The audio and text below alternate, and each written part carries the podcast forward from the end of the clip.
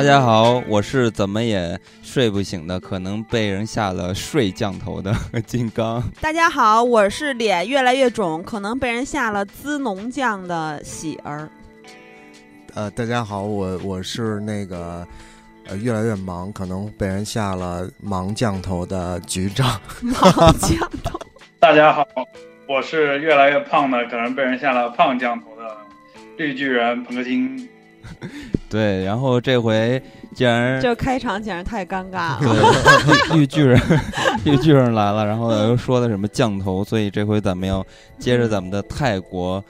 对，太恐怖系列是在二百零四期的时候，也就是前一阵四月份的时候，清明那一期，咱们聊了一个太恐怖的开端——奇鬼二三事，跟大家聊了一些经典的泰国恐怖片儿，比如说鬼影啊、厉鬼僵硬啊等等，然后听。小青给我们讲了关于佛牌、阴牌、养小鬼、濒临古曼童、龙婆、白衣黑衣法师等等这些事情，然后揭开了他们神秘的面纱。然后很多朋友听完之后觉得意犹未尽，因为当时有预告说，就等我们的绿巨人小青从泰国，因为他呃之后的一个小长假，也就是五一要去泰国纹法力纹身，然后又会经历一些故事。准备等他回来之后，我们聊一聊《恶魔的艺术》三部曲，也是非常经典的。啊，泰国恐怖片儿，然后再让他分享一些新的经历，还有给大家讲讲降头这件事情。对，所以咱们闲言少叙，开始本期的节目。然后说到这个《恶魔的艺术》三部曲，然后反正我看的比较早，我当时看的时候好像是高中还是。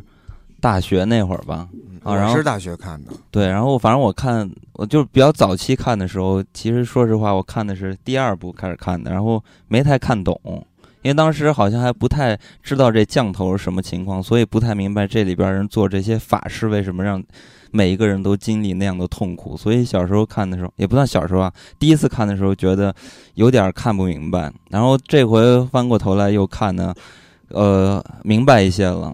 呃，而且再加上这个片子呢，它那个剧情特别复杂，所以呢看的时候还挺挺累的。但是呢，嗯，就是虽然我个人觉得啊，就是在泰国的恐怖片里边，这个系列算是独树一帜。但是局长似乎不太喜欢这个系列。我当时在大学看的时候，我自己觉得呀，还挺血腥的，挺好看的。你看哪一部啊？我大学我忘了看哪一部了，然后那个我这回前两天再从头回来看的时候，我觉得哎。也没有特别血腥，然后剧情嗯也就那样吧。嗯，其实我也是大学看的，看的是《恶魔的艺术三》，我当时一直以为这叫《鞋匠三》，反正就是《恶魔的艺术三》叫《鬼影随行》嘛。当时是跟宿舍的同学一块儿看的，然后就互相一惊一乍的吓唬嘛。女生看电影经常这样，就恐怖电影。然后看完之后觉得还挺恐怖的，嗯，而且我就记得一些血淋淋的画面。但是这一回再看，发现最好看的是《恶魔的艺术二》，其实也是这个第二部是在这个系列里面口碑啊或者知道人更多的。嗯，第一部其实看过的人非常少，连在网上找资源，我们自己去下载都非常难。对啊，所以主要还是二和三，而且二和三的故事还是联系的，一呢就差点意思，而且跟二和三也没什么联系。嗯，那绿巨人你是什么时候看的？我是高考毕高考结束那一天，大家去网吧，大家都玩刀塔，然后我不会玩，我就在看那个。你被孤立了。就看了《恶魔的艺术二：鞋匠》，然后把我看的吓尿了，直接感觉我的心脏都不好。你为什么会害怕呢？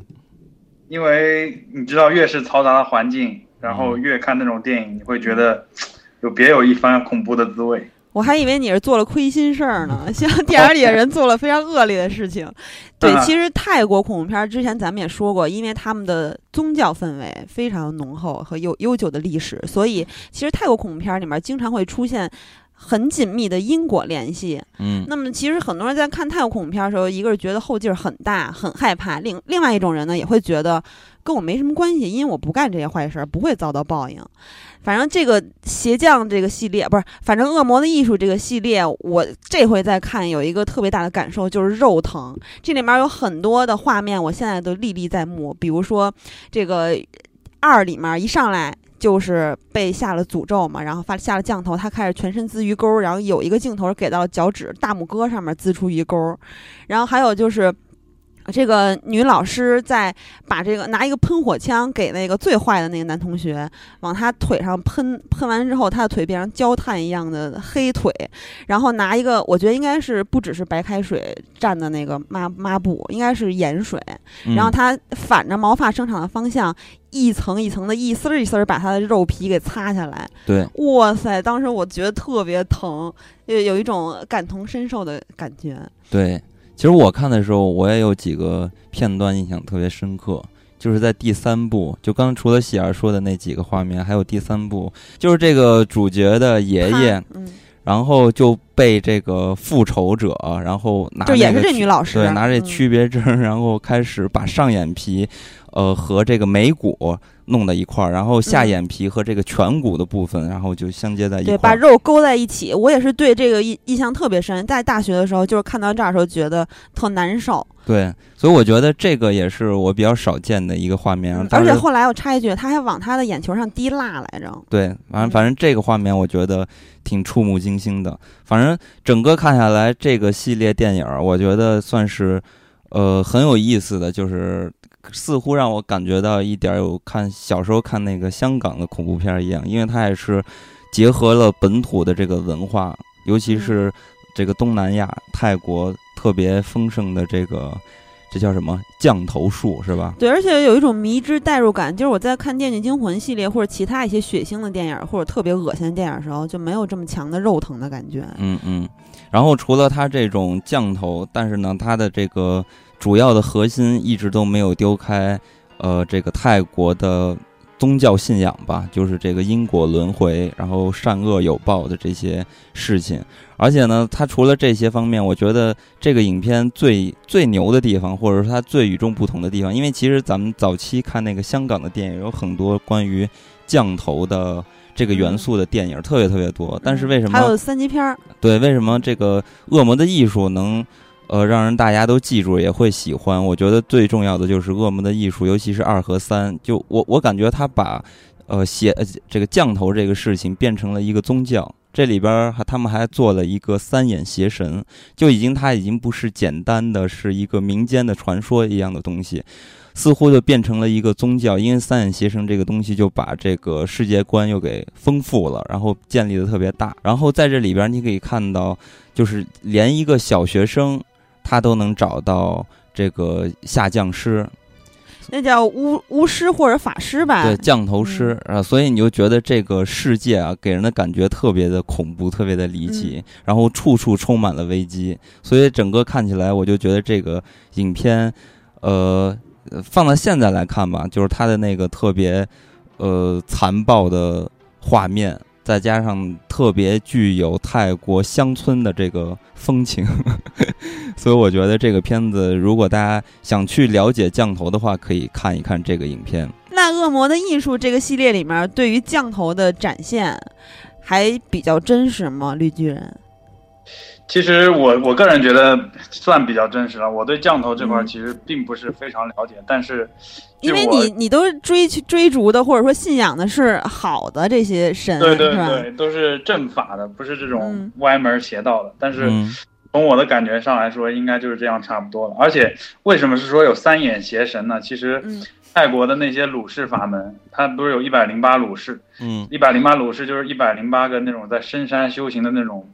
呃，穿虎虎皮的那种鲁氏宗师，然后它里面有一个叫做天眼鲁氏，嗯，这个天眼鲁氏其实它就是三个眼睛的，所以我觉得这个可能有点关系。所以你会发现泰国很多法坛里面的那个鲁氏头有好多都是三个眼睛的。啊，因为而且有很多师傅在泰国的他修的就是天眼法门，然后这个法门能给你一个最直观的就是说你你能瞬间就通晓很多东西，就类似于。呃，道家的算命什么的，只不过他他靠天眼知道。哎，那这个就你说的这个鲁氏，他属于正派还是这个邪的？嗯，鲁氏要看，这这其实这个片没有特别特别明确和清晰。呃，鲁氏泰国的鲁氏是婆罗门教演化而来的。嗯，然后他们这帮人就跟印度的巴巴一样的，在深山里面修行嘛。然后，就印度对于这种修行的人叫做巴巴。啊，对对，上回说过，上回有说过嘛，然后他们就在深山里面苦练这种乱七八糟的法术，所以什么东很多东西都会，降头啊，或者是人猿和合啊这种都会。嗯嗯。哎，但我是就是查这个资料啊，就是说降头这个降头术的起源吧，然后就，反正中国的这边有一个说法，就是说当年这个唐三藏，然后去西天取经，就是其实就跑印度嘛，然后取回这个经书的时候过那个。呃，什么河的时候，一不小心那个经书给倒到海里了。大家看那个《西游记》的时候，也有有那么一回嘛。啊，不是，是之前他先过那个河，然后那大海龟驮着他过河，大海龟就说：“我怎么修炼不成？”让他去跟佛祖带个话。结果呢，他到了佛祖那儿忘带这个话了，回来的时候又过这个河，然后。大海龟就报复他，把他半路给他扔下了，然后那个经书就沉了。对，那那个就是《西游记》的说法嘛，就有点传说。就咱们如果说的真实一点，可能就是他在海上是不是遇到一些海难之类的，然后书或者就给坠入那个海里边或者河里边了。然后有一部分他找回来了，也就是咱们传回咱们中国的这个呃大乘佛教嘛。然后那些小乘的叫做嗔是吧？谶好像是谶啊，叫谶。这一部分其实就是小陈的，然后就给流传到泰国去了，流传到那会儿还叫暹罗嘛，然后才发展出来的这个降头。然后还有一种说法是说，这一部分小乘的经书就流传到了云南，然后就变成了鼓，然后慢慢的又受到这个呃泰国人吧，可能是他们是就是学习的这个鼓，其实是一个。呃，赝品，所以说他们最后发展出了这个降头，也就是说，这个降头并没有蛊这个法术这么高明，所以这是一个起源的说法吧，但是也不确定到底是不是这样。首首先，我其实个人对于这个呃降头这个东西吧，其实我是承认它的存在的，但是对于它的真和假，就是它是不是有这么大的本领啊？其实我是存疑的，所以我特别好奇，就是古树和降头术有什么区别呀？因为它肯定是不一样的，对吧？我我有个同事，他是苗族人，然后他跟我说，他们那边的蛊其实是分，也是分白衣和黑衣的，很很，这跟泰国有很很大的相似。嗯，就是有白衣和黑衣，就是黑衣的白衣的一直会大战黑衣的，就是白衣的就是做好事的，黑衣的就是。什么吃小朋友的？然后他那个小时候，他外婆经常会讲，就是说你你如果不不好好听话，就黑衣黑衣巫师就会把你抓抓抓出去练蛊，这个都是真的。其实，首先看完这个《恶魔的艺术》这个系列啊，其实我对于降头这个事情在泰国的这个频就频繁度，我其实是有一些质疑问的。其实我之前是听过一些传说，就是说有一个白人小伙。就是西方人啊，然后去了泰国，他看到一个卖水果的泰国女孩长得特别丑，然后他就朝人吐了个口痰，就大概意思就是嫌弃人丑。然后这个女孩，然后就找人去下降，就是用这个白人的唾液，他不是吐了一口唾沫吗？然后就拿着他的唾沫，然后去找着那个下降师给他下降。从此之后呢，这个白人小伙就和这个特别丑陋的泰国小女孩，然后就一辈子。呃，相守，然后一块儿去卖水果，所以看得出来，好像似乎听起来吧，就是这个降头这个事情，在于泰国是非常普遍的。你看那个呃《恶魔的艺术》这个系列里边也是，就是随随便便一个小小女孩，然后她就可以找到降头师，降头师就给人下降头。所以我觉得这个事情是不是在泰国有那么普遍呀？的确。为什么这么这么说呢？就是我这次去泰国，因为我认识那个泰国的一些当地的呃朋友，然后他说，呃，其实，在特别是在清迈这个地方，特别容容易找，有很多的巫师，有很多的师傅。然后，曾经某个中国明星还去清迈专程找他们托人，找过下琴匠的去绑一个富豪。绑一个富豪，哎，我有听说是梁洛施，就是是在台湾节目里看到的。当然，这个不不知道是不是真的啊。就是如果，但是我朋友跟我说的是内地女明星，是个内地的。哦，那咱们这个就不要胡说了。对，就不要胡说了。对，其实我是这么理解的啊。我我个人感觉，其实这个降头可能对于泰国人来说，就像一个吓唬小孩的这么一个民俗，就跟咱们小时候，你看你不听话了，家长老说你要不听话的话，然后就那个长长毛怪过来抓你。我感觉泰国人应该也是从小就跟小朋友说，如果你要不听话，就找人给你下降头。但是不不可能啊，就是家长怎么可能给自己孩子下降头啊？你这太假了。我我的意思就是说，他好像是不是就是从小就是根深在。就是每个小孩心里中的这种事情，所以说他们应该泰国人应该对于降头这个事情也是有一些呃恐怖的吧？对，所以你会发现这种泰国恐怖片最后都是呃维持的观点就是你不要去做这种事情，下降头什么的，总归是不这样些恶魔。就是很典型的嘛。其实刚才金刚说那点，我在想，如果我是泰国小朋友，我从小就会害怕，就是我别去招惹谁，或者欺负谁，或者怎么样，然后别人可能会给我下降头，而不是说家长吓唬我。嗯，因为在这个恶魔艺术系列里面，第三部有出现一个和尚似的人，那是和尚吗？绿巨人？对，龙婆。哦，对，龙婆，反正就一特别高高阶的那种大师的感觉。因为大师有对女教师在片尾说：“说苦海无边，回头是岸，不然因果报应随之而来，永不停歇。因果轮回取决于我们自身的罪孽，罪孽之间环环相扣。”哇塞，我觉得大师就就整个把这个系列全部都给点题了，因为每一个人，你看他就在第二部，咱们看到最后发发会觉得这个女教师其实是最惨的。你看她不断的施坏法，然后给这些人下降头，这些人都死于非命，而且死极惨。你会觉得女女老师怎么这么心狠手辣呀？但是后来你最后发现，女老师其实是一受害者，因为她美，然后被人下了那个叫什么情降还是和和降，然后就就跟女老师行房事，然后女老师其实是被迷奸的，用用现代说法来说。但是到第三部。结尾你会发现，原来女老师也是一个，就是活该。就是她其实自己小时候曾经去找这降头师，给她下了一个魅惑降，是吧？那叫什么？就是反正就勾魂降那个意思吧，就让大家都迷她，因为她小时候被大家都欺负，然后讨厌她，她就希望所有人都喜欢她。那那长大之后就经历的这些事情，其实也是她的因果报应嘛，因为罪孽之间环环相扣，像这个龙婆说的，嗯。所以说，这个下降头这件事儿，其实，呃，也我我自己认为，其实是呃自损八百，伤敌一千的这么一个事儿。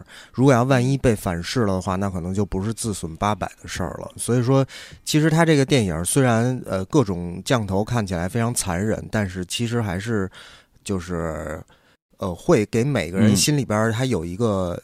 有一个警醒的这么一个作用，就是不要轻易的招惹别人，你也不要想去害别人，因为你害了人，然后最后还是会害到自己。对，因为那个降头师也说说这就像骑虎背一样，到最后他会跟你直到你死去的那一天，就是你也不知道他什么时候会回咬你一口，所以是非常危险的事情。对，所以就跟绿巨人说的一样，其实泰国的人民应该也是对于。就跟他们拍的电影一样嘛，其实他们应该对于降头也是有敬畏之心的吧，就是也不敢轻易的去做这件事情吧。其实我我还记得我小时候听过那传说，就是说你去泰国玩的时候，就是或者说你千万不要去泰国理发。因为你不知道，就是你理个发，然后就人家就拿你头发，然后就做做降头去了。对，我也听过很多这种传说，就是比如说小姑娘去泰国了，然后被当地的小伙子看上了，或者说小伙子去泰国，然后喜欢上当地的小姑娘了，然后把人蹬了或怎么着，结果回来之后就。就身体里爬虫子呀，或者说，呃，我前一段看了一个台湾的综艺节目，就说一个小女孩，她从来没有谈过恋爱，然后她甚至就是她没交过男朋友嘛，然后她就是非常单纯，然后结果呢，她回家之后就变得，就去泰国旅游之后回家一年就变成特别浪荡风骚，每天晚上都听到她的呻吟，但是呃，她那个房间里有好几个女生的呻吟，都是女的，然后就她每天晚上好像都在行房事，但是呢，其实她。他们家人推门进去之后，发现只有他一个人。嗯，然后他就说，他每天晚上都被三四个女的搞，然后这些女的会不分时间的，白天也会弄他。就是白天他原来是做什么类似于 IT，反正在互联网公司工作，然后就白天弄他没法上班了。后来为了生计，他去早餐店，早餐店他在做早餐的时候又出现，然后袭击他的下体，然后他也又没法工作了。对，就反正就是，就你知道，女女生就是强强奸他做的一些事情，然后他又没法工作了，然后他就在家里每天就是暴瘦了十几二十公斤，然后天天被侵犯，然后就整个人都变得神志不清了，然后就是就是我一直这这些人都不知道是是怎么回事儿，然后找也找大师看过，然后有有有大师说说一个是你们家风水出问题，因为你们家那二楼楼梯有刀的感觉，嗯，还有一个最重要就是你被人下了飞降，然后。啊，他就回想啊，就说出国就是发作的，呃，前一年出国，然后他当时是有人合跟跟外国人合照了，就是他的妈妈、他的妹妹和他一块儿出国，然后有一个外国人说：“哎，你真漂亮，我们能不能跟你来合照？”然后合照完了之后，还把照片给了他们一张，然后这个照片就他们也有嘛，然后就一看说说很有可能是当时你被下了降头。嗯，我还看过。应该跟你看的同一个节目，然后里边还讲了一个故事，我觉得更有意思。然后就是说，呃，讲故事这个女的，然后说，她说她有一个特别好的朋友，然后在外国工作，然后特别有钱。然后呢，她有一次去泰国，然后就看上了一个泰国本地的小哥。然后大家都知道泰国人就是比较黑嘛，个儿也不高，然后大部分长得不是特别好看。然后呢，但是这个特别有钱的这个女的就特别喜欢这个泰国小哥，而且呢，为了泰国小哥跟泰国小哥在一起，她把她自己的那个工作也不要了。对他不是外国，他是在台湾工作，然后挣的巨高，是是那个高管。对，然后就把这些东西都不要了，然后就投奔泰国小哥，然后他。们就在一起，就是恋爱嘛。然后他发现这个泰国小哥有有一点问题，因为他不只是在就是他们呃泰国的他俩约会的那个城市，还有像什么曼谷啊等等各个城市都有女朋友，而且都特别爱这个泰国小哥。对，就很花心。对，关键是这个泰国小哥呢，他也不需要付出什么，就会获得特别多的这个爱。然后他又觉得有点奇怪，而且有点不干净嘛，所以他决定他要跟这个泰国小哥结束。然后呢，在分手的时候，这个泰国小哥就跟他提出要求说：“要不然咱俩就吃个散伙饭吧。”然后吃完这个饭的时候，呃，这个。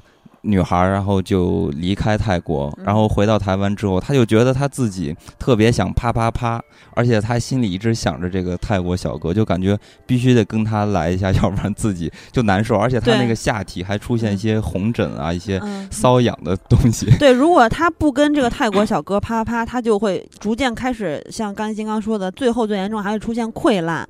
而且她不可以跟别人，她只想跟这个泰国小哥。对，然后她就。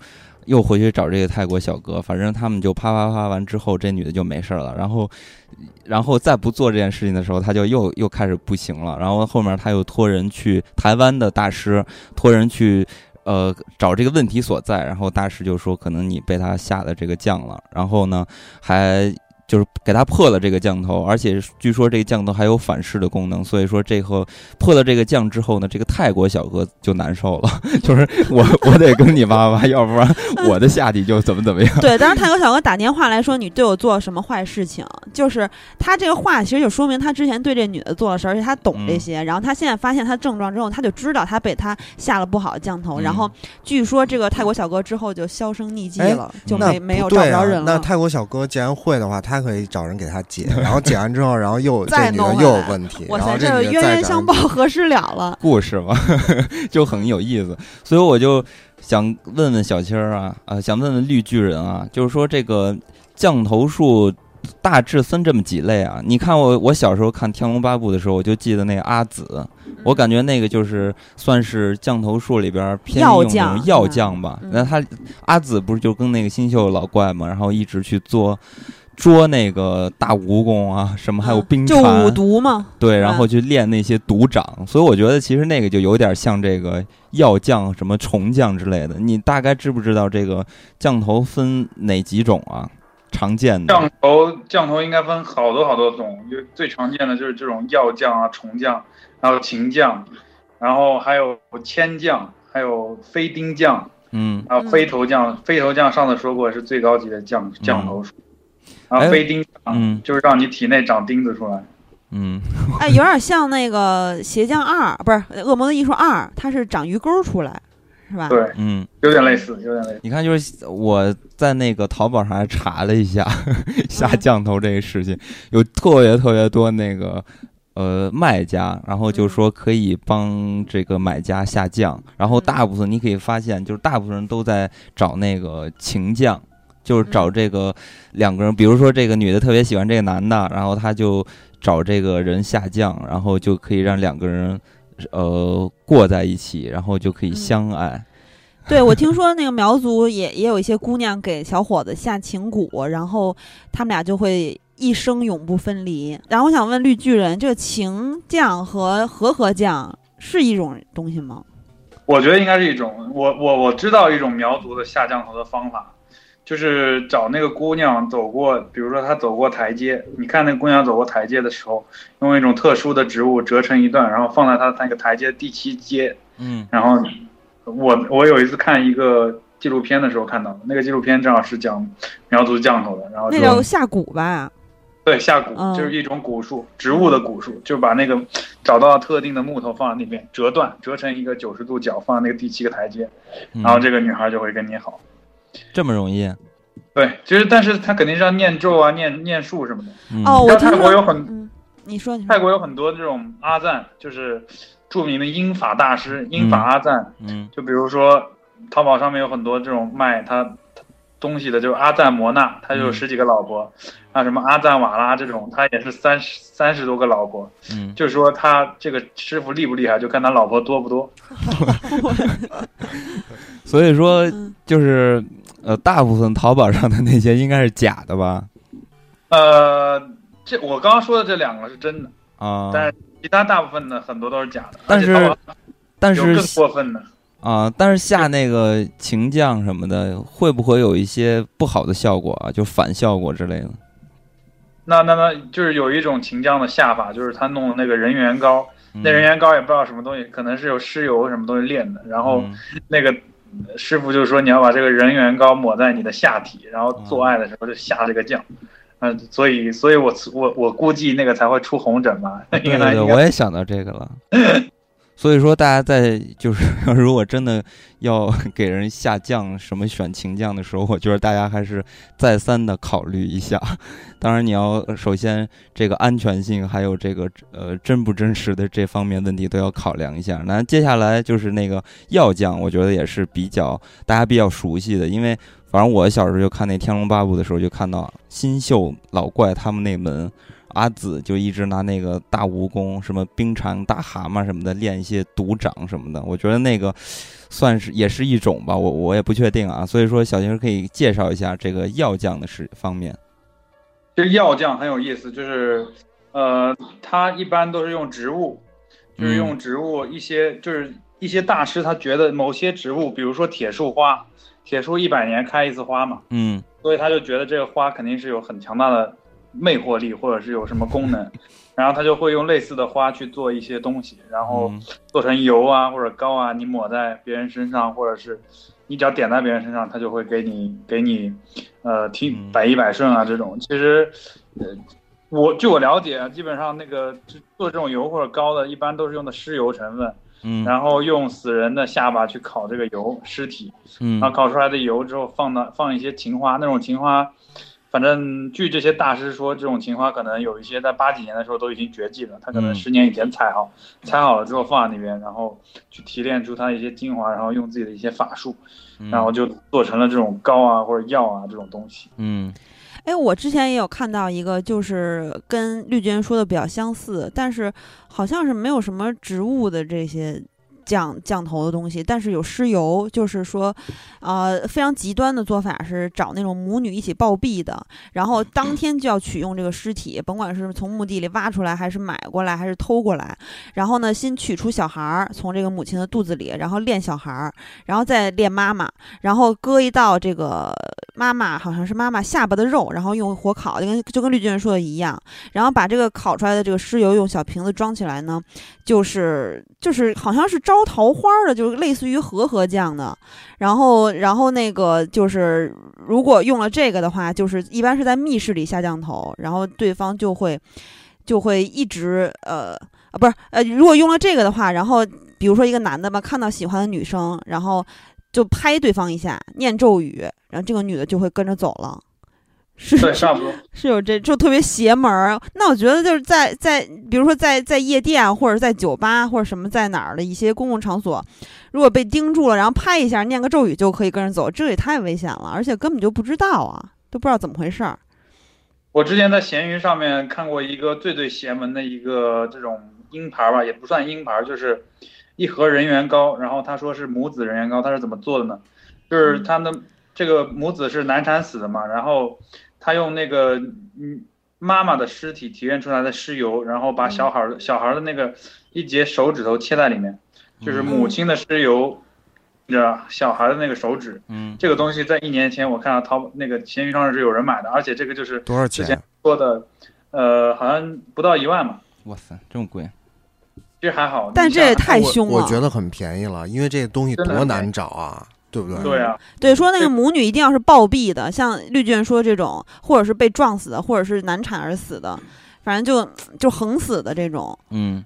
那这个做这个做这个石油的这个师傅，刚刚提到叫阿赞瓦拉，他其实死的很早，四十二岁就死了。嗯，也可能是做了太多这种，对，我觉得就是做太多损损损阳寿的事情。对，而且我觉得这个也并不好啊。就比如说你真的去给一个人下了这个降头之后，那万一有一天你不喜欢他了怎么办？然后他还会一直喜欢你，难道你要把他杀了吗？再下一个降头把他杀，可能就可以破解了，是吧？那你要再下降头，那你的罪孽就会更深重，然后你的呃果来的时候就会。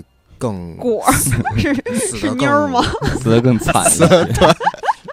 所以嗯，所以说这个是尸油的部分是吧？就是说植呃这个植物酱是吧？啊，药酱对。所以说这个药酱是有很多成分是就是里边是有尸油这个东西的是吧？他刚才小青说的呃，刚才绿军说的是植物是吧？植物可能要配合着尸油。植物做的药酱比较多，就是你看那个。恶魔的艺术第三部里面那个人不是受伤嘛，老是有虫子涌出来，他就用各种丛林里的植物泡着自己的身体嘛。嗯，其实就跟那种医疗术有点相关那种感觉。嗯，哎，那你说到这儿，其实就有个那个特别出名的电影叫《香水》嘛。那里边你看，他们就是用人，然后炼出那油了，然后就是就勾惑人心啊。通过就做一个香水嘛，你记得那片子吧？嗯，那个那是不是有点类似啊？有点类似，就是它有非常大的蛊惑力，以至于到那个广场上，大家都开始群辟，然后就是就是应该就是因为那个尸尸油或者什么之类的。当然，那片子跟咱们这些说的降头应该没什么关系啊，但感觉很像，但感觉都特别相似。嗯。然后我还有就之前看到说有一种苗族的那个蛊毒嘛，然后有一个动物蛊，就是说让一个人吃掉虫子，然后拿那个人皮做的蛊在那敲鼓，也是包着虫子这个蛊，然后这个虫子就会在人体内爬。然后还有说那个啊，把蜈蚣研磨成粉，然后或者是不研磨直接吃掉，然后施法的时候这个蜈蚣就会在全身内就体内乱窜，然后摧也是摧毁内脏。这个其实我觉得。蛊毒就是下蛊这块儿和药酱，就因为酱头有很多，像刚才咱们说的有情酱、药酱，然后我觉得这两点都是很相似的，是不是小青？呃，是是不是绿巨人？都是有，因为因为蛊也有情蛊嘛，对吧？对我我是觉得很相似啊，虽然我们这边都不是很专业，这可能要问一下泰国的大师怎么去做这些，但是我觉得逻辑上应该差不多。所以说这个什么动物。呃，酱还有药酱，其实这两者是比较相似的，给人感觉在制作上什么的应该是比较类似的，但在功效上可能就是各有所各有不同了呗。我觉得应该是药酱，它就包括动物和植物，对吧？因为在电影里面看，它有时候会会拿动物干一些事儿，然后就像绿巨人刚才说的有植物，就应该都包括。嗯，我是觉得这降头的，如果是要去分的话，应该分两种，一种就是你要接触到别人的身体的，还有一种就是你不需要接触别人身体的。嗯，接触别人身体的，就是用这些油啊、药啊什么的去弄；不接触的，就是纯用法术，就跟那个《恶魔的艺术二》就里面的那些一样。嗯，那咱们接下来可以说一说所谓的不接触身体的，因为我觉得这个应该是。就咱们觉得最有意思的，或者大家最好奇、最猎奇的部分，但是不接触身体，是不是也得需要用身体的？就是，比如说毛发是吧？照片什么的，对，那就是收集前期收集一些，就跟用户资料似的，然后再杀。其实我突然觉得，就这个降头这个东西，其实跟西方的巫毒文化也非常的相似。嗯。啊，就恐怖那个美国恐怖故事里面有一季就是关于巫巫师的，对，就是不光是美国恐怖故事，也有很多，就像他们那些就是，呃，非洲部落那种玩的那些东西，其实也也很像。对巫毒，巫毒其实就是巫师嘛，巫婆。民族的就是世界的嘛。对，就是民间 起源的这种。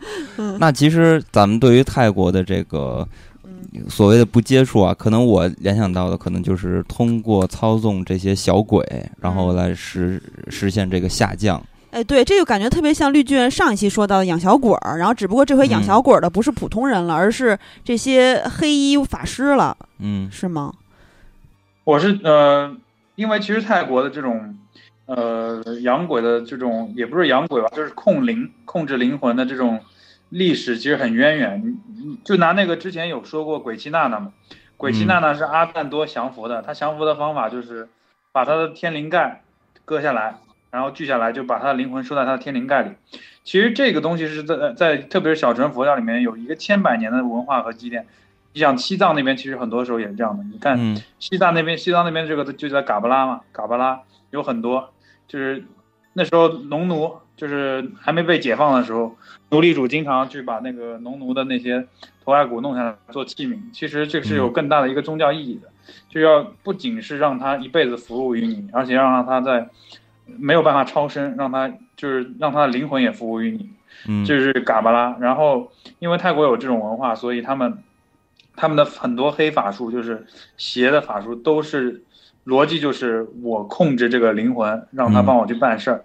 但是这个对于基德来说是一件很不好的事情。嗯，应该有很多人不知道那个嘎巴拉是什么东西啊？它就是有很多人纹身身上都会有那个，就是一个骷髅头，然后骷髅头上面会镶金呐什么那些，呃，宝石会有吧？绿巨人。对，其其实嘎巴拉最最多的就是头盖骨天灵盖，就是天灵。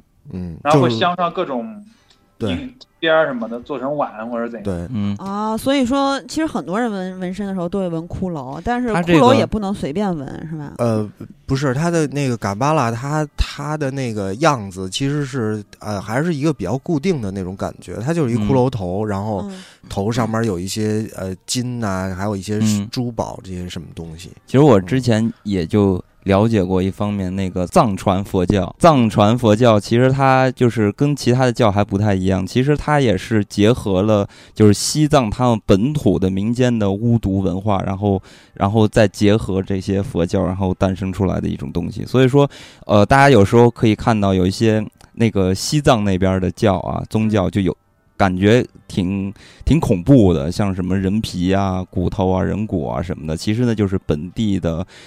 最原始、本地起源的一些民间的宗教信仰，所以说其实都就每个地方，因为呃民间的文化呀，还有他们的信仰的不同，也造就了他们选择呃信仰的这个宗教的不同。所以我觉得这一部分其实就是特别的博大精深吧。我觉得，然后说说回泰国的话，其实我我记得就是。在《恶魔的艺术》里边，那些下降头的师傅，然后他们都身边就带着几个小鬼，而且我查资料，然后就，就据说这些，呃，不是普通人都可以成为这个下降头的师傅的。然后他们下降头的师傅有好多都是那个继承他祖上的，呃，你包括他身边的这些英灵，其实也是继承他祖辈的。然后，然后他就继承下来，然后他再去学习这些东西。这个又跟那个弑神的这这么一块儿特别像了，感觉。而且就是在《恶魔艺术三》里面，不是这男的就肚子上长好多蛆呢？像刚才绿巨人说，他泡在那个那个植物那药药汤子里面。他当时就特别想要获得三眼邪神，然后，然后当时还就是有一个另外一个大师跟他说，说三眼邪神只跟随他选中的人，这个也比较像刚才金刚说的这一点。然后刚刚说的那个三眼邪神的附体，其实他那个电影把三眼邪神有点恶魔化了。真正的泰国的这个这个呃宗教也好，或者他的他的那个鲁氏鲁氏法门里面也好，其实是之前不是说了嘛，他这个是天眼鲁氏，然后。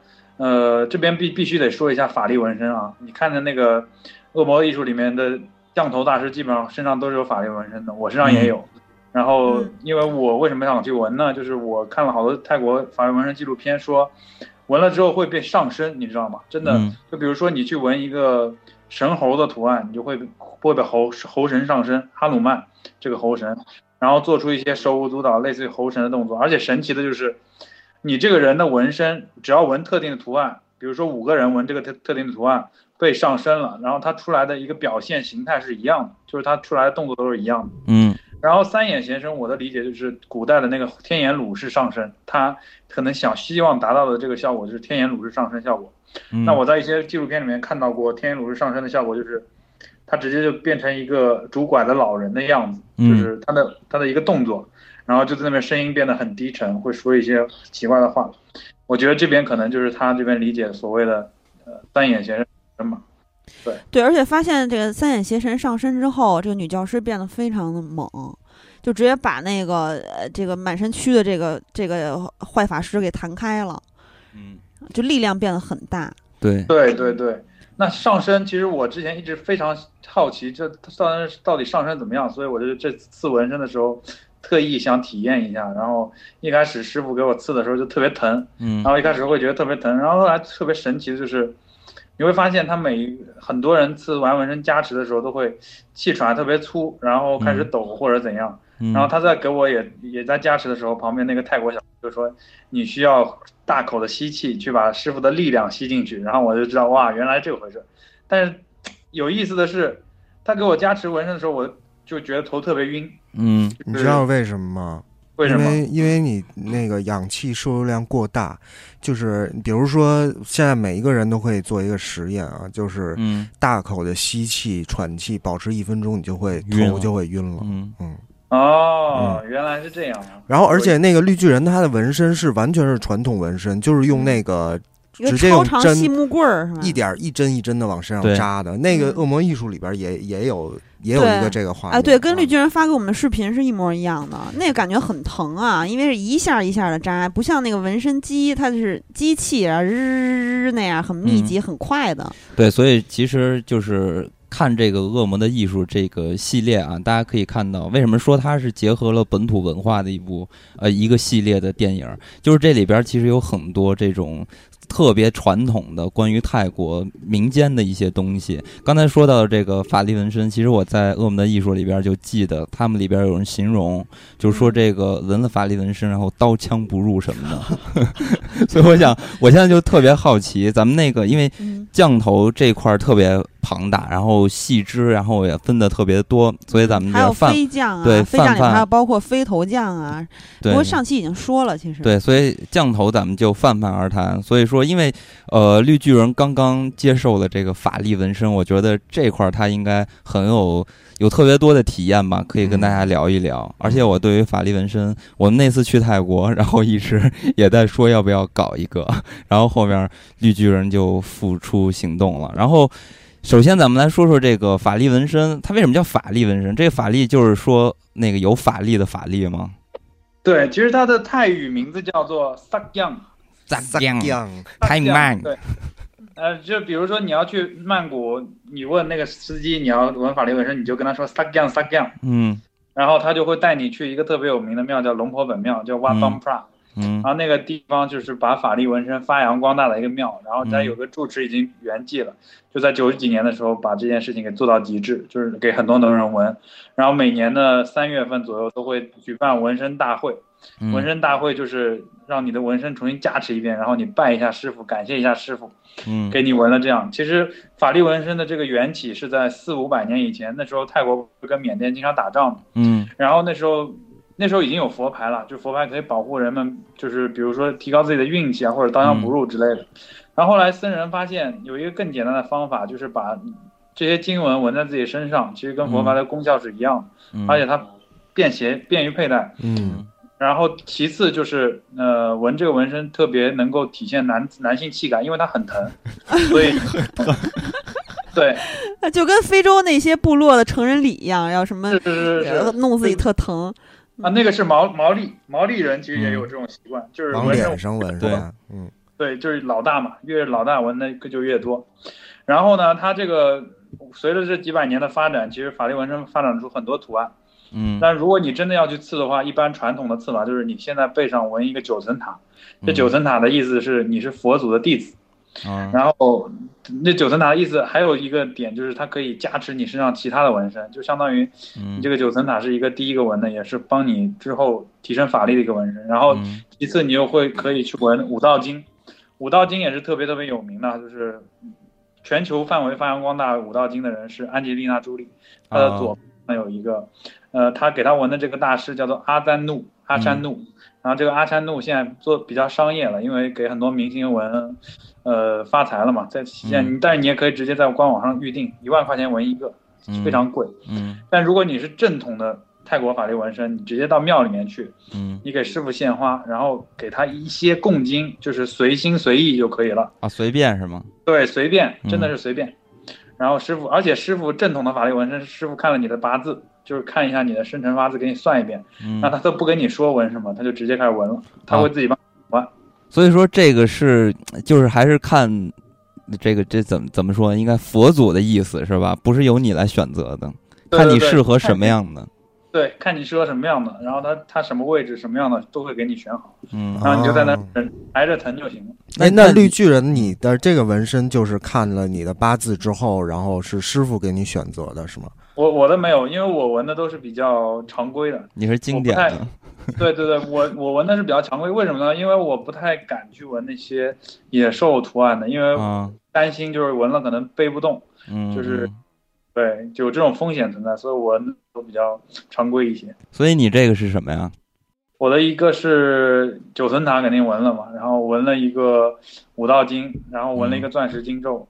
然后九层塔刚刚说什么意思了？五道经的意思其实就是保护你的平安啊、健康啊、嗯、财富啊、事业啊这些五五个点。然后钻石经咒的意思就是相相当于一个加强版五道经，它把五经文都用呃网格联络起来，然后。有一种保护的意思，就是保护你，就是防止你发生意外这种感觉。哎，你刚刚纹完之后给我们传的那个照片和视频里面，你那个纹身上面还有金箔一样的东西。对对对，这个就是师傅在给你做加持的时候贴上去的金箔，它会变金。那个金箔就是它会在纹的时候就会扎到你的皮肤里，是吗？啊，不会不会，就是纹完之后它贴金箔，类似于像放金箔一样。哦，我以为在纹的时候就会在皮肤上贴一个金箔，然后有点类似于扎到皮肤里。对，类似于开光，类类似于 wish you a good luck。对，哇塞，那如果垫着祝你好运是吗？垫着金箔纹的话，会不会纹纹完了之后会有金金光闪闪的感觉？对，呃，这对对这边得说一下纹身纹身的墨啊，这个是最有意思的，就是。正统啊，我我是没有遇到过，没有这么好好运气遇到。正统的法力纹身用的墨是庙里面的油灯，烧了好多年之后，它的灯芯不是碳化了吗？嗯，然后用那个东西研磨出来的墨，就是那个东西加持力会非常强大。哦，嗯，哎，你这回纹身的那个大师还是？你之前跟我说是给米歇尔·罗德里格兹纹的是吗？就是素鸡，可能大家对他一提名字不太熟悉，但是变形金刚啊，还有那个，尤其是素鸡系列里面，就是唐老大的女友，嗯啊，对对，这次给我纹的这个师傅正好是，其实他是阿灿怒的同门师兄弟，同门，嗯，所以怎么说呢？就是他纹的纹法是和阿赞怒一样，嗯，我个人是觉得这个纹身师没有好坏区别，就是。特别是像纹五道金，因为它是一个常规的，所以区别应该不会很大。所以你的纹身师也是给很多名人会纹是吧？比如好莱坞的或者国内的一些影人啊，什么企业家呀之类的。对对对，他这次来了中国之后，下现在已经去美国了。哦，所以说他这种纹身啊，就是因为他不是追求好看嘛，所以说。主要还是他这个正不正统，对吧？嗯，只要是真的就行。那那你那你觉得有法律吗？哎，还有一个事儿啊，就是我觉得很有必要说一下，就是纹身的图案，就是其实纹身在泰国法律纹身是有很很长强的一个传承。嗯，然后呃，你知道九世皇就是已经去世的这个皇帝应该是九世，哎不对，九世皇应该是现在这个皇帝，我具体搞不太清楚，就是。呃，有一个住持，他叫做呃龙婆通蜀，然后他是泰国非常非常有名的一个纹身大师，然后他帮这个九世王九世王纹的是一个九号哈努曼九号神猴，嗯，然后他纹完之后，就有九世皇的亲卫亲兵带着他把这个银针扔到泰泰泰国的那个湄南叫什么湄公河里面，还不能反正扔到河里去，就再也没给别人纹过。然后他据说他这个九号神猴是由五百年前的一个大师传下来的，所以纹身的传承也是非常非常重要的。就是你要纹的好，你要知道这个纹身是由谁传传下来的。嗯，哎，你刚才提到那个纹身的那个针是银针，那给你纹的也是银针是吗？是不锈钢针。哦，不锈钢，不会得艾滋吗？啊，都都都都都消毒的。那我没验过吗？我没有啊。我可以要求用银针吗？呃，是因为皇帝嘛。哦，对。那再牛一点是可以用金针吗？但是银其实你会发现银这个东西很有意思，就是各大宗教都是什么圣杯不是银杯吗？为什么呢？因为银是相传最具呃抗邪属性的一个金属啊。对，国外也是这样。像打狼人的子弹不是银弹？对，女巫也是。对对。所以所以说还是这个是吧？低调一些的比较好，金色太太张扬了。那那你到底有没有什么不同啊？就纹完之后，有没有觉得自己有法力了？拿拿刀砍自己的大臂？纹完之后，头发剪坏了，获得了一些自信吧，感觉更加，其他也没什么特别大感觉。反正这个这个纹身是需要，就是持戒，嗯嗯，就是纹了。就是不同的图案需要持不同的戒，嗯，就跟佩戴佛牌一样，是吧？有一些呃，佛牌没有这么严格，但是法律纹身更严格。特别是你有一些师傅给你纹一些特定的图案，他可能需要遵守这一这一这一代法门的一些戒，比如说你不能一口一口吃香蕉，你必须掰开来吃香蕉，把把香蕉掰开来。真的不是你这开你这是开玩笑还是说真的是这样？这真事儿，就是说我有一个我有一个东西纹在身上之后，我吃香蕉的时候就不能咬了，是吗？对对对。哦，那你的这个纹身有没有有是有？我这个戒很简单，就是第一个孝敬父母，第二个就是不要破坏别人的家庭。哦。就不能当小三儿是吧？对对对对对。那我问你也当不了小三儿。啊，不能剪成功的发型，所以所以失败了是吧？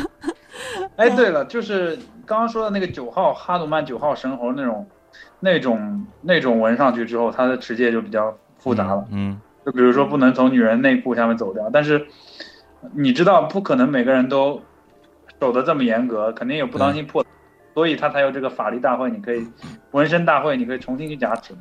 那重新加持的时候还需要收费吗？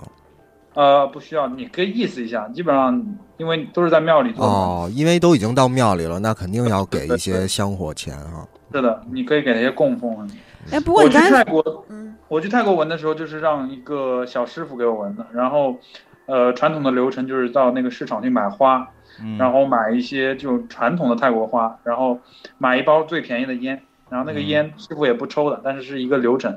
嗯，然后就拿一个碗碗一样的东西给他供给他，然后这个是一个拜师礼，相当于，嗯，所以说咱们上次去清迈的时候，然后在路边看到那种纹身馆，那那种就不能去吧？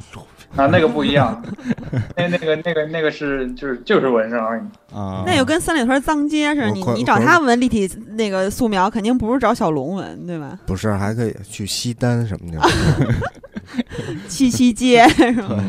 所以说，如果大家有有这种想法啊，是吧？要做一个法力纹身，就是大家还是要找这个受得受到认可的。是吧？然后要确保这个真实性和安全性的地方。嗯嗯，还有就是身体安全也很重要，像刚才金刚说的感染的问题什么的。对对对对。而且我觉得，就是你真的是要有信仰，或者说你稍微了解了解。你像你像绿巨人，他真的是我们自从去过那次清迈之后，当时说文法里纹身可能是就说一说而已，但他真的会迷上了这种文化，或者他真的有信仰了，就他越来越去钻研，然后他他去纹这个纹身，不是说我就心血来潮，然后或者觉得我有一这。这个特别屌，或者哪个好莱坞明星有了，我也要有。这样的话，你很可能会后悔的。对，而且传统的这种传统针一一针一针扎制的这种纹身，其实是要比现代的这种疼是吧？就你纹的这种是吧？一个是疼，然后还有一个，其实因为它更不容易纹好。所以说，呃，如果要是有人想纹这种传统式的。纹身的话，一定也要慎重再慎重，要比普通纹身更加慎重。你想不想来一个？我应该，我我传统的可以来，但是我可能不会去做这种法力的纹身。对，现在除了这种法力人，还有专门有传统有有做传统的，就是他就是也是用针一针一针给你扎。但是我我个人觉得，就如果不是法力纹身的话，纹传统纹身。那可能真的是纹特别喜欢纹身，然后想纹各个阶段。就是说，他真有纹的好的人，但是要比，因为纹身这个事儿吧，一百个纹身师里边，没准只有两个纹。的好，剩下九十八个全都是这得有一万个纹身师才有纹的爱呀，什么蝎子呀，什么那些东西。然后对，可能对，可能有一千个人里边才有一个人能纹这个普通的。可能我说的还少了，就像写着说一万个，一万个。对对对，因为它毕竟是一个是吧手工的嘛，所以说你即使你这个手上功夫强，那你那天发挥不好也不行。所以说这个还真是不好说。对。反正对于纹身，不管你是纹普通的，还是这种法力纹身或者传统纹身，大家都应该慎重的考虑一下。嗯，对我一直在跟别人说，如果人家想纹身的话，你先想一年，然后一年之后还想纹的话，那就再去纹。对你像我都想了十一年了，我十八 岁就跟我的姐们儿约好了，到现在我也没纹呢。喜儿跟每一个人约好了之后，约好那个人都已经纹完了，然后喜儿还没有纹。对我，我曾经也跟局长约好了，让局长纹了，我我看着他纹的。虽然绿巨人非常不屑，看了看自己的法力纹身。哎，绿巨人，其实我还很好奇一点，就是我在看那个呃台湾那个综艺节目里面有说到一些呃你可以破解降头的方式，然后他其中有说到呃一点，比如说啊你。比如说给你上了一杯热咖啡，然后呢，你你摸这个底儿，发现这个咖啡底部是冰的，那你这个杯咖啡是千万不能喝的。还有就是，比如说，呃，你给有人给你敬茶或者之类的，然后，嗯。啊，还有人就是还不要，还有就是，比如有人给你敬茶，然后你在茶杯就是上面，你你你俯视它的时候，发现这个茶杯里面没有你的倒影，也是绝对不可以喝的。然后还有其中还有一点就是说，如果你有佛牌的话，就可以避免被下降头。然后是如果有法力纹身，是不是也可以避免啊？对，他的那个纹身就是保平安的嘛。对对啊，所以平安包括很多种，然后下降头就当然就更不会伤害到你了，是吧？对。而且佛牌里面还有一种专门的品类，是专门用来挡降头的，叫做挡降贝。它是怎么做的呢？就是它用的是贝壳里面填那个金粉，或者是填一个符管，然后再用那种树树的胶、树胶把它封住，然后做的挡降贝，它是可以挡到降头的。啊，反反正这种东西，咱们看那个恶魔的艺术里边，感觉破降头其实是挺困难的。就你要付出代价的，而且他那个呃，当时有一个女的巫婆，然后还跟这个女教师说，你如果想破解他给你下的坏降头的话，你要吃掉诅咒你的人的肉，然后但是呢，同时你吃掉他肉之后，你你一个是可以获得他的力量，所有力量都会涌入你的体内，但是你也可能同时会导致你的疯狂，然后也可能会失去理智。这个有这个说法吗？绿巨人？其实有个很有意思的，你上百度搜索一个叫做。泰国吃人肉，你会发现泰国还真有人吃人的人人肉，而且是那些搬尸体的人。我不知道他们出于什么样的目的，但我相信他们民间肯定是有这样的一些事情在发生的。其实这个，嗯，绿军，你你先说。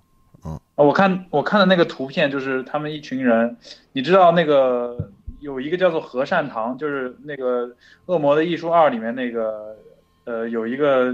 剃圆寸头那个人，嗯，背上穿的那个衣服不是有个善字吗？嗯，其实他是一个，就是泰国有很多这种协会，就是专门去处理那些无家可归的尸体的，呃，都是有很多，比如说潮汕的这种公益组织发起的。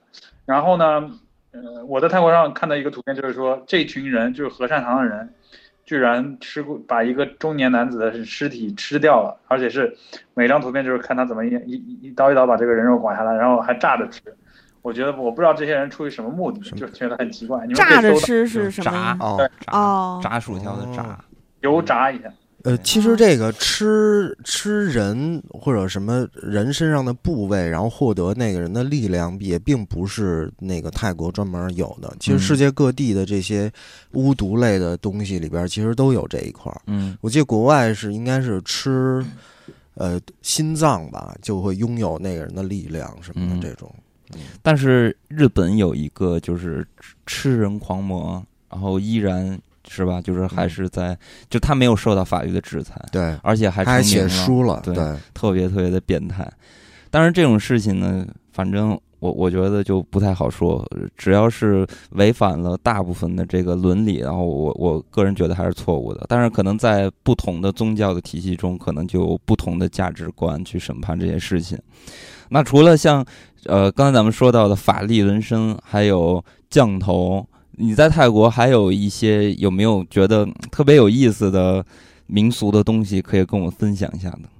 呃，特别有意思的民俗就是，嗯，我认识一个清迈大学的朋友，也还在大学生大三、大四，然后他觉得泰国最有意思，他跟我分享，就是，呃，老师因为都是佛教徒，然后他会很多，因为他们是外国班嘛，嗯，都是外国的学生，然后老师会极力劝说他们去信佛教，然后说了一些故事，我可以跟大家分享一下，我觉得特别有意思。嗯，第一个故事就是，他们他们一群人去考试。然后那个毕业考嘛，然后老师说这个庙很灵，然后就带着全班三十多个人全都去考了，但有两个女生就没有去，结果特别巧，就这两个女生挂挂了。这个是第一个故事，第二个故事这么简单。对，这是是，我觉得是挺，这是真事儿，是是亲口跟我说的，就是他发生的真事儿。嗯。然后第二个故事就是，就是说劝信佛教的呃。他那个老师说，他有一个朋友，然后养小鬼儿，然后呢，有一次去庙里，那个住持就对这个女的说：“你不要再养小鬼了，不然你以后生下来的小孩会跟这个小鬼有关系。”嗯，哦，可能就是这个小鬼。哎，那我怎么不养啊？不是养了的话，我得要把它请走的话，就对，请走其实很简单，就是拿到庙里埋到庙里的树下。哦，对，或者是就是让他有一个好的归宿，是吧？哦，我还以为请鬼容易送鬼难呢。呃，反正最后的结局就是这个女的怀孕了，生下来个小孩是个智障。嗯，对，嗯，这是真实故事，这个这个都是呃泰国本土的真实故事，在泰国听到的。当然，这巧合也太多了。然后呢，那他们听完这个故事有有什么变化吗？呃，听完这个，反正他是 我这朋友要决定加入佛教。还是他们还是无神论者，就是还是不让这些东西。对啊，这有点那个什么了，所以就就。但我觉得生出嗯畸形，就是如果他比较健康的话，也也几率比较低啊，所以还是挺邪门的。反正我觉得，这就是其实跟我个人感觉对于这些民间存在的这些东西的一个感受差不多。就其实我还是这种，就是我我。特别相信这些东西的存在，就不管你民间的各种法事啊，还有传说中的一些仪式啊、巫毒啊，或者说，呃，再包括就泰国这些降头啊这些东西，其实我我都是相信他们的存在的。但是对于他们的真实性，其实我是有疑问的。但是我不会去尝试他们到底是真是假，因为你知道万一嘛，中国人还是就是有这种敬畏之心的，嗯。哎，我还有一个故事想分享一下，刚刚忘了漏说了，这个是养小鬼的故事，也是他亲友告诉我的，嗯，是他亲身经历的，就是说他那时候打工，然后老板也是个华人，然后那个老板说要回家，就是回大陆一段时间，然后让他保管一个盒子，嗯，那盒子非常精致，然后用锁锁着，他就告诉这个女孩说，你每天必须要上香，然后供奉一些东西，然后每一天都不能断，因为他说他这个东西带不回家。然后他就在那儿供奉，供奉了一段时间呢，结果有一天他没有，就是可能一不忽疏疏忽了嘛，嗯，然后那个泰国本土的这些工人就把这个盒子拿走了，嗯，然后拿走了，他们把这个东西撬开了，撬开的时候扔在垃圾桶里，然后后来那个女生去找到了，问了这些人，然后找到了之后拿回来，嗯，发现这里面居然养了个小鬼，但是神奇的就是，当天晚上那个他的老板立马打电话过来说，是不是这个东西被动过了，嗯，然后。对，然后他说他那边发生了一些事儿，就不太顺，然后，然后这是第一个养小鬼的故事，第二个养小鬼的故事是也是我的一个我在闲鱼上认识的一个好朋友，他告诉我 也是也是一个佛牌大哥，北京的嘛，嗯，然后他说他两个故事，就是他家以前养请的那个小保姆，嗯，他家以前供关二爷，然后他请的小保姆喜欢去搞这些乱七八糟的东西，然后就带着那种有尸油的那种牌阴牌。然后每次走到那个关爷关二爷供的那个房间里，第一次是壳子直接走进去，第一步就碎掉了，壳子碎掉，叭裂开。嗯。第二、第三次都是链掉，链断了掉下来。嗯。那就是上次局长说那个有冲突，对吧？对。对，可能是关二爷不想让他进来，然后第二个就是用那个关二爷的青龙偃月刀给砍断了。对，我也觉得应该是关二爷在保护这个地方。嗯。然后第二个就是他养了一个古曼童，然后古曼童帮他做了两件事情，一个就是帮他找到一辆车，就是他那时候想买车，好像是，反正就是那一个是帮他找到车，第二个就是帮他，反正帮了他成了一些事儿。我问他是怎么成的，他说很简单，晚上给他托梦。嗯。就是托梦，梦里告诉他，你到哪个哪个网站去找这辆车，你就可以找到。嗯，就这种，就果然找到了，是吧？对，果然找到了。这是两个真实的故事，他跟我说。嗯，哎，我我那天也在就是微博上看到一个，就是据说是真实的故事，也是关于养小鬼什么的。呃，然后有一个讲故事的这个女孩，就是说她自己有一个好朋友是在泰国生活，然后呢。呃，他有一天就去找他在泰国的这个朋友去他家玩了，然后他们正在聊天的时候，他这个朋友就站起来说：“哎，不行，我要给我的宝宝喂饭。”当时他觉得特别奇怪，说：“你哎，你也没小孩儿，给什么宝宝喂饭？”然后就看见他拿着那什么所谓的甜水什么的，然后就在那自言自语，然后，然后他才跟他说，其实他是养了小鬼了。然后当时他就特别害怕，就跑了。然后有一天，呃，他这个泰国这个朋友好像是。想让他这个朋友帮他去照顾一下家里的狗，因为好像他这个朋友要去出去游玩吧，然后这几天不在家。然后呢，这个女孩到了那天该喂狗的那天的时间，然后去他家，然后就开那个门，拿那个钥匙开门的时候，他怎么也开不开。然后他就突然就想到，好像家里有这个小鬼啊，可能就是保护着他的这个房屋。然后他就突发奇想，然后就。也是那种 对着房门就喊说：“这个小鬼头，你干什么？我只是进来喂一下狗，喂完狗就走。”然后他说完这句话，他都没有扭拧那个钥匙，门叭就开了。哇塞啊，就觉得很神奇。的。然后，但是如果鬼那么牛逼的话，为什么鬼不能喂狗呢？因 为他们吃的东西不一样，他不知道狗吃。因为他不屑于喂狗，他怕把狗吓死。哦，我还听说过一个，就是一个。妈妈桑就是啊，用咱们大陆话说是老鸨嘛。然后他呢，就是很奇怪，一般的妈妈桑都是从小姐做起的。就是你你你一步一步的是吧，变成妈妈桑很资深的，然后但是他从来没有做过小姐，而且呢，他长得很丑陋。一般妈妈桑也要有几分姿色的。没人点他吗？呃，不是，就是反正他也没做过小姐，然后他还挺丑的，然后大家一直做这个职位，然后然后有一个男的就跟他好了，后来以以前他一直都是自己住的，然后后来这个男的就跟他好了，好了之后呢，就是他老发现这个女的在家里自言自语。就觉得很奇怪，然后他还发现这个女的有时候丢一些吃的，不知道是也丢给谁的。然后就是有一天，就这个男的一直都很好奇，然后这个女的就终于告诉他了，说说他养了一个小鬼儿，然后。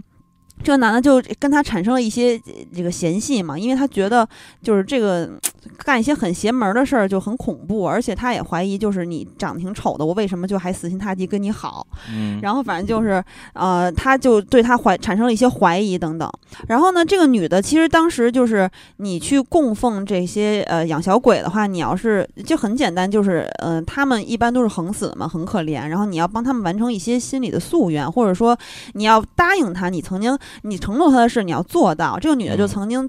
承诺说给这个小鬼建一个小祠堂，就也是小型的那种。然后呢，他一直就也没有建嘛。然后他发现这个男的很介意之后，他就跟这个男的说：“说我我养小鬼儿，然后嗯，但是这件事对于我来说，它的意义没有我跟你在一起重要。我可以为了你，我不养他了，我也就不完成他的心愿。然后他就把小鬼儿给遗弃了。然后，但是当时曾经那个法师就跟他说过，说你一定要完成他的心愿，而且你不能就随随便便把他遗弃掉。然后呃，要不然的话，你很有可能。会跟他遭受他当时死的时候一样的惨状，就是他最后。被人发现的时候，因为这个男的就，就后来莫名其妙就就把他杀掉了。然后他当时就跟这男的表忠心的时候，就说我不养了，然后我我跟你好。然后这个男的也就不为所动，还是把他杀掉了。然后他的死状被发现的时候，这也是一个真实的事情。然后他被发现的时候是全身被包裹跟木乃伊一样，全身缠满了布条，然后里面的尸体是烧成了焦炭。嗯，反正就也是被被这小鬼报应嘛。好的，那咱们今天就到这里，然后。呃，咱们还是以后将来有机会，还是会找绿巨人一块儿跟咱们聊这些怪力乱神的东西，然后最终还是劝大家都可以一心向善，做一个堂堂正正的好人。对，其实咱们这期不止聊了《恶魔艺术》三部电影，还有降头，还聊了一点苗鼓，然后还又聊了一些小鬼的故事。反正就是绿巨人有很多呃神秘的事情跟咱们分享，也给咱们普及了很多咱们不了解的这些知识或者说名词吧。嗯。嗯，然后可以一块儿聊聊外星人，对阴谋论什么的。外星人，我这边有很多故事。